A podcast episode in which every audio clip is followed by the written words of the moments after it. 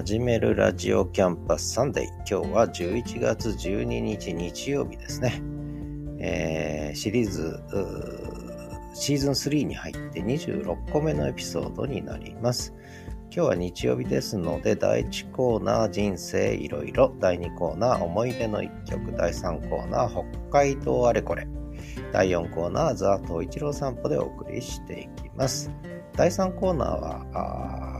今週の札幌っていうのはやめまして、北海道あれこれ ということで、ちょっと範囲を広げて、時期も広げて、えー、広く話題を提供できるようにしようかなと思ってます。えー、今日の人生いろいろのコーナーでは少し元学長、えー、私2つの大学で学長やったんですけども、元学長な人生というのをちょっと今日は語ってみようかなと思ってます。えー、ザ・東一郎散歩のコーナーでは、えー、東一郎の名前の由来当てクイズの、えー、ちょっとこうヒントをさらにちょっとね、加えてみようかなと思ってますので、ぜひ最後までお聴きいただければと思います。では、始めるラジオキャンパスサンデー11月12日、今日もよろしくお願いします。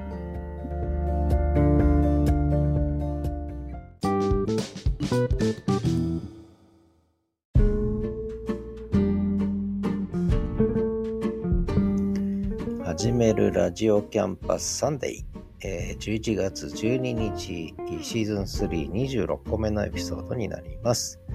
えー、今日は人生いろいろということで、えー、まあ私の学長体験、まあいっぱい語ることあるんですけど、まあ今日は元学長な人生ということで少し、えー、お話ししてみようかなと思ってます。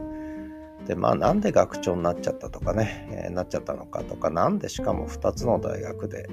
えー、やることになっちゃったのかと、まあ、さらに言えばなんで58歳でリタイアすることになったのかとかね、まあいろいろ語りたいことはいっぱいあるんですが、まあ今日はその話は置いといて、まあ学長という大学の学長っていうのはで特に私立大学の学長なんですよね。でもっと言えば地方の小規模なさらに言えば芸術系の、えー、大学の学長をやったんですよね。でこれかなり特殊なんですよね。でさらに言えば私の専門政治学ということで、えー、政治学者が芸術系の大学の学長まあ一つは音楽大学だったわけですけれどもこれもかなりイレギュラーなことなんですよね。でなんでこんなイレギュラーなことが起きちゃったのかと。で私別に学長やりたかったわけじゃなくて全力で拒否してたんですけどもで最初になったのは2010年46歳の時。しかも教授になってなくてまだ准教授という立場でなっちゃったんですね。でしかも政治学者でしかも音楽大学私立のね。でこれはもうイレギュラーなんですよね。で本当にやりたくなかった。だけどまあそう受けざるを得ない状況になっちゃったでこれはただ単に私個人の問題というよりも日本の私立大学が今置かれているもっと言えば21世紀に入ってから日本の私立大学が置かれている環境がやっぱり非常にこう厳しいものになってきた。でそれまであというかね日本の私立大学ってのは大体戦後にわーっと膨らむんですよ。でこれはもう子どもの数が増えて戦後ね戦争終わって子どもの数増えて高度成長の波に乗ってでみんなが、えー、学歴を求めて高等教育に進学するようになって進学率もどんどん上がると。子どもの数は増える進学率は上がるだから大学が必要になるということでただ国国立公立はそう簡単に作れないわけですよね。でそこをもう急ピッチで穴埋めするべくもっと言えばこれは儲かるぜと。これは儲かるぜと思った宗教法人やらですね。いろんな方々がですね、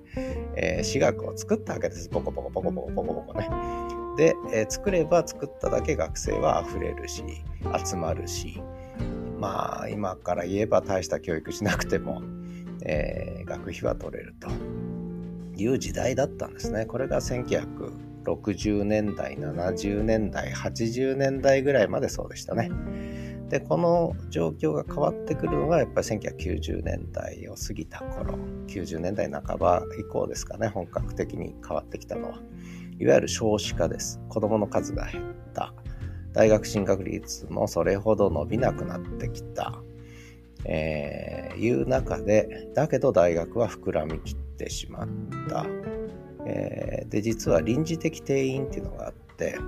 これちょっと、えー、知らない人は知らないと思うんですけど、その大学ってのは定員があるんですけども、各大学学部、学科ごとにね。で、この定員というのは文部科学省が認可しないと認められない。で、えー、学生数、子供が増えて進学者が増えた時に、これをこう、恒常的な、えー、正式の定員にしてしまうと後で困ると思った文部科学省が臨時的定員なら認めますと、えー、いうふうに臨時的定員認めたんですね。私が最初に学長になった音楽大学は本当は定員150名恒常的定員っていうんですけどねだったんですが臨時的定員が50名ついてたんです。でこの臨時的定員をもう少子化が始まるので終わりにしましょうという話が1990年代後半に出てきたわけね。でこれに対して全国の私学がいや定員は返したくないと臨時的定員はね。でまあそんな中で文部科学省はもうだったら、えー、まあある程度は認めてやると。でこれいろんな基準あったんですが特に小さな大学はそのまんま認めてもいいと。だから私がいたとこでは150に、えー、臨時的定員50があって200だったんですがもうそのまんま認めてもいいと。でそれはもう大学で検討して決めてくれってそういう話になったんですね。でただ臨時的定員がたくさんついてたところで大規模なところは、えー、定員の半分臨時的定員の半分までしか認めませんとかいろんなこう、えー、計算式ができてね、えー、基準が決まったんですでも全体としてはもう定員は、えー、まあもう大学がそういうんだったらもう好きにしなさいという感じになっちゃったんですねでこれが西暦2000年問題つって西暦2000年までに結論を出せという話だったわけですよね。で、どこの私立大学も定員はなるべくたくさんにしておきたい。これは経営の問題考えても学生多い方がいいわけですから。ただ定員が多くても学生が来るわけじゃないんですよね。で、今度その後21世紀に入って出てきたのが、その定員充足率っていうね。えー、定員充足率が低いところは補助金減らしますよみたいな話がね、その後今度21世紀に出てくるんですが、まあそれはまた別の話と。いうことで、えー、で、そんな中でですね、えー、結構どこの大学も2000年に向けてなるべく臨時的定員は恒常的定員に振り返っちゃいたいと、あんまり定員は減らしたくないっていう動きをしたわけですね。そうすると日本全体で大学の定員は減らないわけです。だけど少子化は進行するわけです。だから21世紀に入ってから定員割れする大学が続出するわけですね。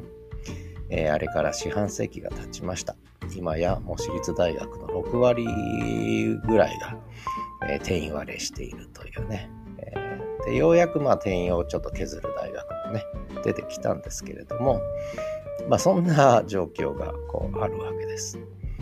で、えー、でこれは私の言い方なんですが、20世紀は20世紀ってほど長くないんですね。1900やっぱり50年代60年代から私学は数が増えてきて日本ではねで急激に増えるわけです。じゃあたかだか1960年70年80年30年間ぐらいでガーッと膨らむわけですよね。どんどん新設するという形になったわけです。でこの時は、えー、学部学科増やして大学増やして定員増やしても学生が来たわけです。つまり商売下手くそでもお客さん来たんです。みんなお腹空いてラーメン食べたかったから、ラーメン屋がどんどんできてもラーメンが売れたと。ところがお客さんが減っちゃって、もうラーメン屋、観光鳥が鳴き。まずいラーメンからだんだんだんだん売れなくなっていくと。そうすると店が潰れる。まあそういう時代に入ったわけね。で、そうするとラーメン屋さんは、えー、これは経営やんなきゃいけない。広報もしなきゃいけない。宣伝もしなきゃいけない。美味しいラーメンにする努力もしなきゃいけない。お客さんへのサービスもしなきゃいけない。まあ、いろんなことを考えて、要するに経営に乗り出すわけです。ところがですね、えー、素人がにわか経営やってもうまくいくわけじゃん。うまくいくわけないということで、これがまた下手くそな大学がたくさん、まあ、あったりするわけですよね。でそんな中で芸術系の地方の私学っていうのは意外と下手くそだったわけです経営がねまあそんなこともあって、まあ私も別に経営が上手なわけじゃないですけれども、まあただ多分音楽とかやってる人よりは一応政治学とかやってきたんで、まだ多少社会の仕組みとかね、えー、あるいは少しこう組織運営とかね、そんなことはまあ、まあ多少は長けているという話で、結局、まあ、お鉢が回ってきたという、でかなりきつかったんですけども、まあ一応やりきったつもりなんですね、自分としてはね。で、それがまあ多少うまくいったもんだから、今度別の大学で、北の方の札幌の方の大学で、やっぱり音楽とか美術を持ってるところで、もう学長で来てくれって、えー、呼んだはいいけど、まあここもここでまあね、経営は下手くそで、えー、まあいろんなことがありました。で、そんな中で、これ取り留めなくなるんで、とりあえずそんなことで、まあ、これは単なる私の個人的な問題というよりも、日本の私立大学が置かれた状況、歴史的な状況、社会的な状況の中で、えー、こういうイレギュラーが起きちゃったと。まあ、そこで私の人生もある程度こう左右されたというね、ことで、ただそこでいろいろやっぱり考えたりしたこと、で今の私立大学の今後未来についていろいろ思ってることはたくさんあるわけね。でそれをとりあえず今はあの深掘りライブっていうこれスタンド FM でやってるんですけどね深掘りライブってのは週に1回あってそこで話してるうちにこの私立大学の運営と経営を考えるがシリーズ始まってその1その2その3その4と、えー、30分かける4回ですからもう2時間ぐらい喋ってるのね。で、だんだん中身が出てきたぞということで、まだまだシリーズ続くんですけれども、まあ、いずれは書籍化するかもしれませんが、本当かな。まあいいや。まあそんなことで、ちょっとも元学長としての人生のたわごと、ね、えー、これも還暦迎えたんで、あとはもう、えー、遺言残していくしかないので、まあ、そのたわごとについては、まあ、そこにね、いろいろとちょっとまとめてあるんで、まあ、これが役に立つのか立たないのかは、まあ、わかりませんが、まあ私は役に立つと思ってるんですけどね、まあそれで喋ってるんですけども、まあそんなこともやり始めた元学長な人生ということで、この元学長な人生はまだまだ続くということで、いろいろとこれから、えー、ポッドキャストというツールを得たのでね、もうそこで喋りまくって、で、AI がどんどん文字起こししてくれるんでね、もうそれを文字の記事にして、で、これがある程度溜まれば、えー、いずれは本にもなるということでですね、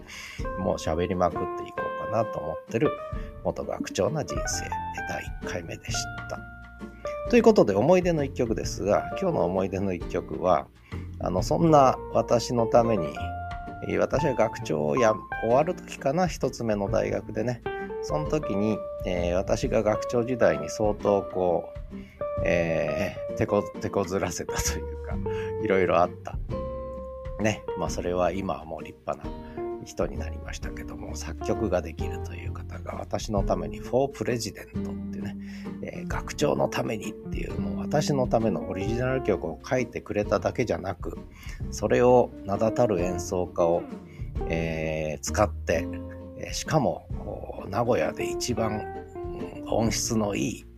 い音楽スタジオでレコーディングまでしてくれて、なおかつ YouTube にまで上げてくれて、私にプレゼントしてくれたと。で、もうどんどん使ってくださいと言われてるので、今日はそのオリジナル曲をね、え流してみたいと思います。ですからこれは、著作権はもう、あの、使ってくださいと許許諾を得てますので、えー、今日は、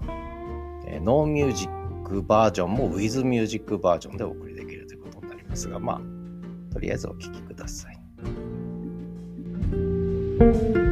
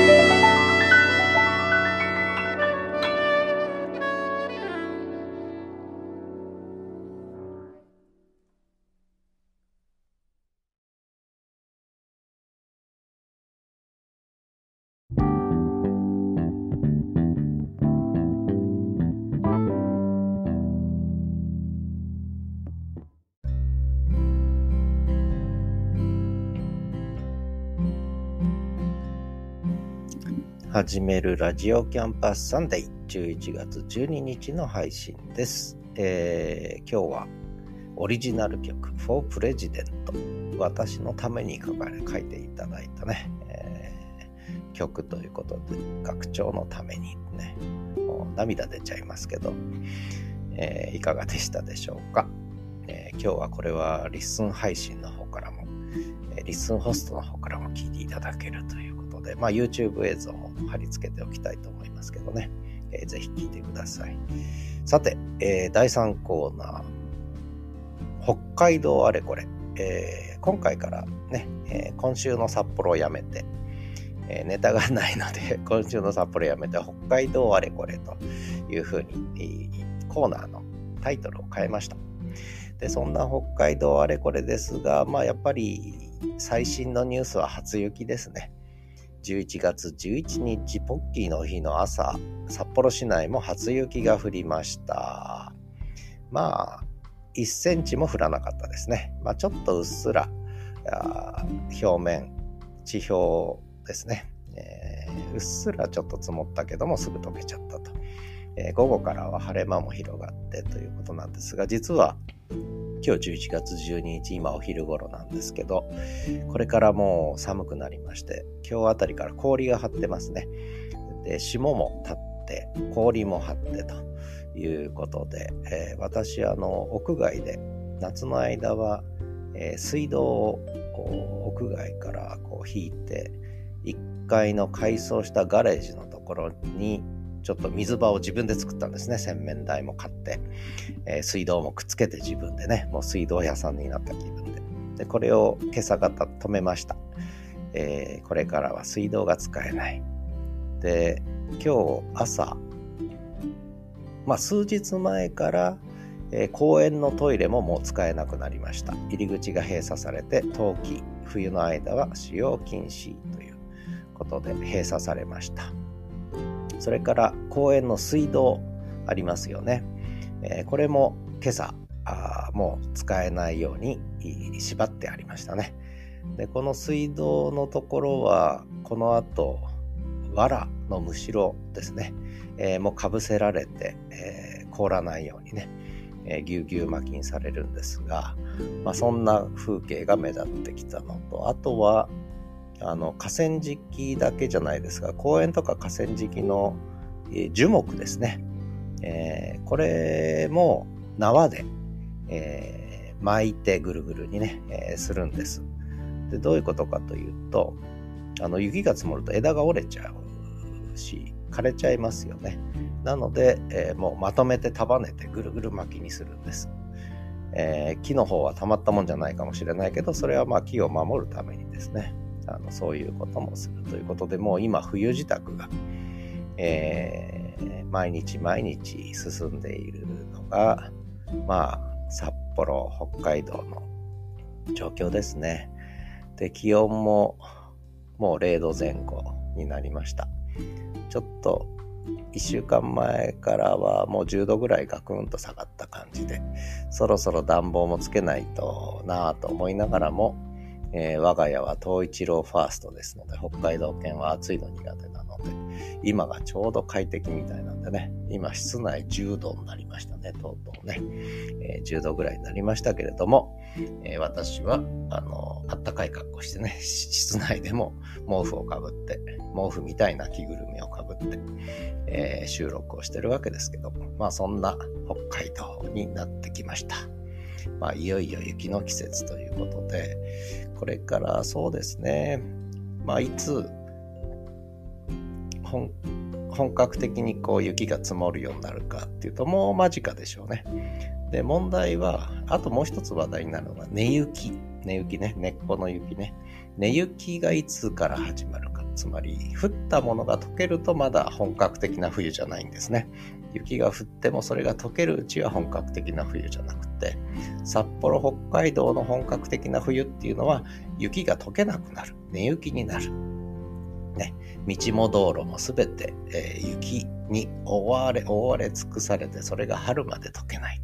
ね。えー、で大体話題になるのが雪が降るとこれは根雪になるかなとね、まだ溶けるかなっていうのが話題になって、で、寝雪になるともう本当に本格的な冬ということになるので、まあ本当にね、えー、近所の方と顔合わせると、これ寝雪になりますかねって、いや、まだ溶けるんじゃないですか、なんてね。まあそんな話題が始まるのもこの時期なんですよね。いやこれは私、これで7年目になりますけど、北海道。えー、あの、やっぱり毎年違うんですね、状況がね。えー、なかなか雪が降らない年もあって、で、降らないなと思ってると、年末ぐらいにドカーッと降って、もう一気にね、雪になる年とか、あるいはもう10月に結構バサーッと降って積もって、だけどそれはまあ2日3日で溶けて、で、また、こう、ね、結構冬の訪れが早く、ね、雪が11月末ぐらいから始まる時もなくはないということなんですが、ここのところは結構冬は遅かったんですが、今年はなんとなく夏は暑かったんですけど、冬も早く来そうな予感がしますね。えー、寝雪も早くなるんじゃないかなっていう気がします。で、もう一つ話題になるのが雪の量ですね。その冬ワンシーズンでどれだけの量の雪が降るか。で、これもあの実際にこう客観的に降った量と実際にこう積もって、えー、除雪が必要な量っていうのは必ずしも一致しなくって、その、やっぱ降り方、積もり方で違ってくるんですよね。溶けちゃえばそれは除雪しなくていいわけですので、たくさん降ってもね。だけどこれがこう一気に降ると、やっぱり除雪も大変になるということで、一昨年ぐらいかな、結構除雪が大変だった。で、それを札幌市なんかは警戒して、去年は予算を増やしたんだけど、ある意味そんなに降らなかったっていう、こう、年によってね、やっぱりこう、雪の降り方って結構相当ばらつきがあるんですよね。でこれは昔からそうなのか、それともやっぱり最近の温暖化とかの影響、気候変動の影響でそうなのか、まあ両方あるのか、わかりませんけれども、まあ、今年の雪どうなるか、えー、天気予報まだ見てないんですが、ちょっと冬は早く来る。で冬が明けるのはまだわからない。でもなんとなく雪は多いかもしれないなっていう、まあ、直感ですけどね、根拠のない直感ですけども、そんな気がしてますけどね、どうなんでしょうね。まあ一番いいのは、そのそこそこ適度に雪が降るのが一番いいんですが、もうドカッとカッとカッと降ると、さすがにめげますね。えー、何がめげるかというと、雪が降ること自体はいいんですが、やっぱ雪かきですね。雪かきに疲れてくる。雪かき疲れってやつですね。これになるような降り方はしてほしくない。でこれも降り方によって雪かきのこう頻度っていうのがね、全然変わってくるんですよね。もう連日ドカドカドカと50センチ、50センチ、50センチとか降るともうこれ毎日のように雪かきしなきゃいけないし、それがこうある程度インターバルでね、こう1週間に1回50センチとかだと結構ね、あの、楽なんですよね。だからこれも、こう、いろいろこう、実生活には影響してくるということで、本当に、まあ、まだまだ私の北海道キャリアは7年程度なんですが、やっぱりこう、いろんなこう雪との付き合い方、うん、がだんだん分かってきたかなという気がしてますね。まあそんな北海道あれこれということで、えー、これからはちょっと雪の話題もね、増えてくるんじゃないかなと思います。まあ、全国より一足先に冬の訪れがやってきたという、まあ、そんな北海道、札幌からあ第3コーナーお送りしました。えー、ということで、最後第4コーナーはザ・東一郎散歩です。東一郎の名前由来当てクイズの、えー、ちょっとこう、ね、まだ回答が寄せられないので、えー、ヒント小出しにされてなかなかわかりませんという感想もいただいてるので、え、ちょっと、ちょっとだけこう、サービスヒント出そうかななんて思ってますので、ぜひお聞きださい。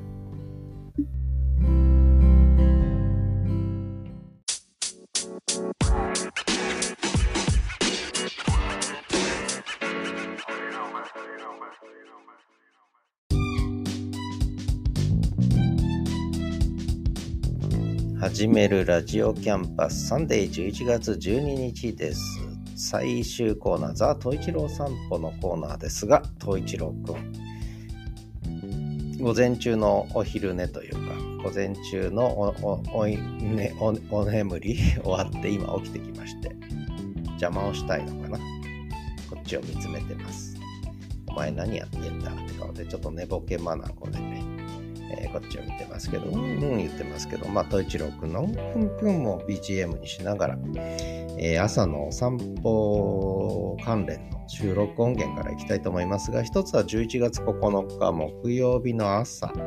ですね、寒くなりましたっていう話。それから11月10日に、ちょっと、えー、家にいた時に、えー、救急車両が来て、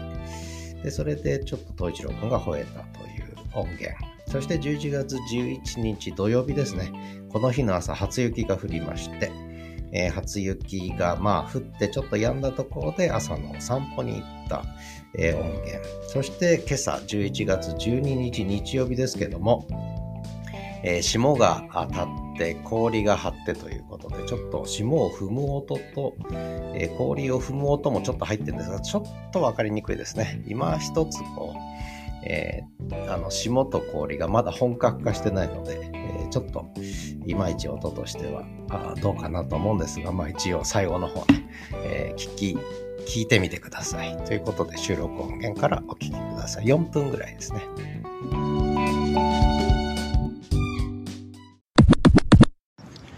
11月9日木曜日朝の6時41分豊平川河川敷東一郎くんのお散歩。ああ、元気だ、統一郎。昨日はお留守番頑張って、えー、いっぱい熟睡して、なんで熟睡するかというと、お留守番の最中は寝ないんですね。おうおうおうおう、えー、泣いてるわけですよね。どこ行っちゃったんだ、どこ行っちゃったんだってね。なので、夜は熟睡して、熟睡した分今朝は元気で、もう早く散歩連れてけて、えー、もう我が道を歩いてます、と一郎君。えー、そんな札幌は今日はキンと冷えた朝でそんな寒くはないんだけど冷たい気持ちのいい朝ですね、えー、空も快晴。えー、そんな感じ。でこのまま冷えて雪降るんじゃないか。なお統一郎くんこ始まりました。ではまた。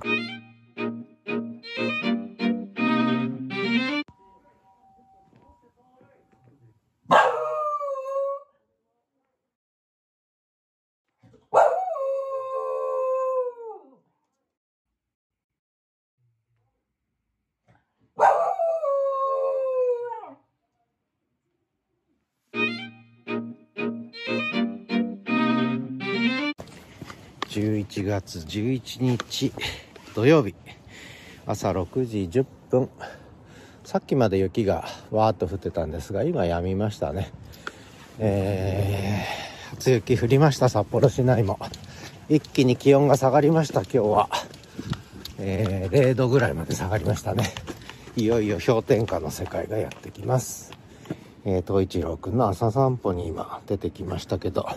耳当て持ってくれよかったね。ちょっと空気、さすがに0度近くまで下がると冷たいですね。えー、氷の冷たさですね。えー、手袋もないと生きていけません。えー、そんな東一郎くんは元気元気ですね。雪が降ると元気ですね、北海道県は。もう全然、俺の時代がやってきた、俺の季節がやってきたって顔して歩いてますけど。はいはいはい行こう行こう。あどんどん行こう。はいどんどん行こう。元気だ元気だ。本当に元気になりますね。そんなわけで河川敷に向かいます。ではまた。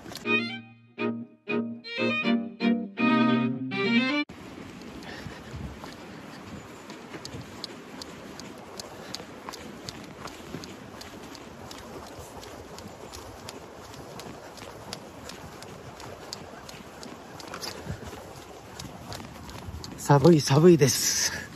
11月12日朝6時35分。ちょっと霜柱が立ってるんですけど、霜柱の音、わかんないね。えー、寒い。寒い寒い。昨日は初雪が降った札幌です今日は霜柱が立ってますさっきサクサク言ってたんだけどないねここにはないね。はい。聞こえません。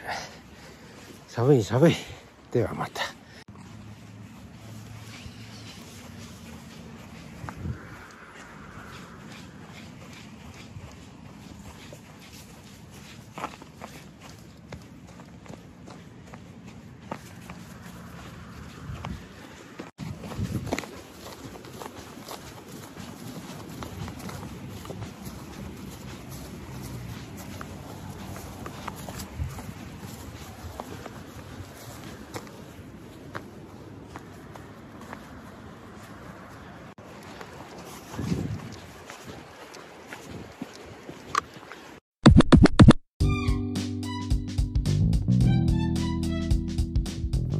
ということで収録音源をお聞きいただきましたけどちょっと霜と氷の音はちょっと分かりにくかったですかね最後の方ね、えー、またあのちゃんと撮りたいと思います。ということで今東一郎くんが起きてきてこっちをじっと見つめてるんですが遊んでほしいのかな？眠そうな目してるね。お前何やってんだって顔して見てますが。えー、東一郎の名前当て由来クイズについて少しね、えー回答フォームがあるので、それに沿って少しヒントを加えとこうかなと思います。えー、2021年、何月に東一郎くん生まれたか。これはもうあちこちで言ってるんでね、ここをまず埋めていただいて、で、北海道犬は冬が似合うというのが、まあ、一つ東一郎くん、冬一郎くんのね、えー、名前の由来なんですが、えー、で、ヒント。パソコンとキーボード。これが入るんですよね。パソコン、キーボード。ね。えー、で、なんとかと打つと、北海道のなんとかの字になって。で、それは実は、ちょっとこう、ね。ちょっとこう、トランスレートすると、こうなるのでっていうことなんですね。で、これが実はソフトバンクの、えー、CM で有名になった北海道犬初代2代目の名前ともちょっとつながってきますよっていうことで多分難しいのはパソコンのキーボード絡みのとこなんですがこれはキーボードを見つめていればわかると思います。キーボードを見つめてください。ね。ぜひパソコンのキーボード最近パソコンみんな使わないのかな？キーボードはいずれ消えてなくなりますけどね。音声入力の時代に入りましたので。まあただそのね、えー、パソコンのキーボードっていうのはやっぱりね、こう、タイプライターのキーボードから始まってるわけですけど、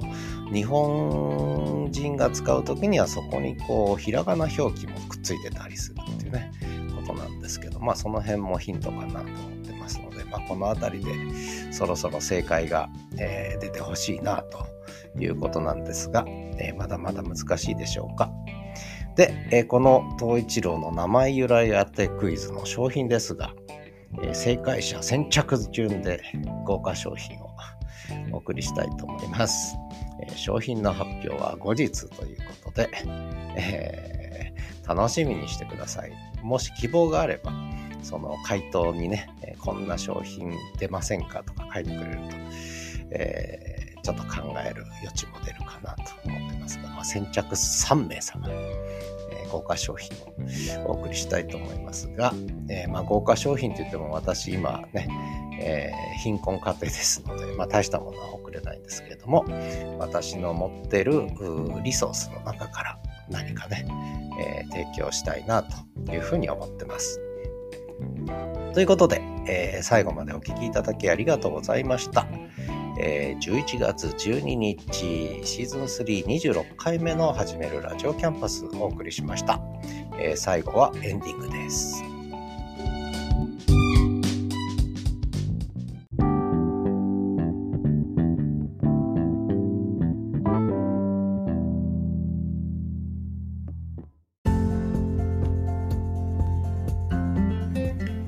始めるラジオキャンパスサンデー11月12日の配信をお送りしてまいりました。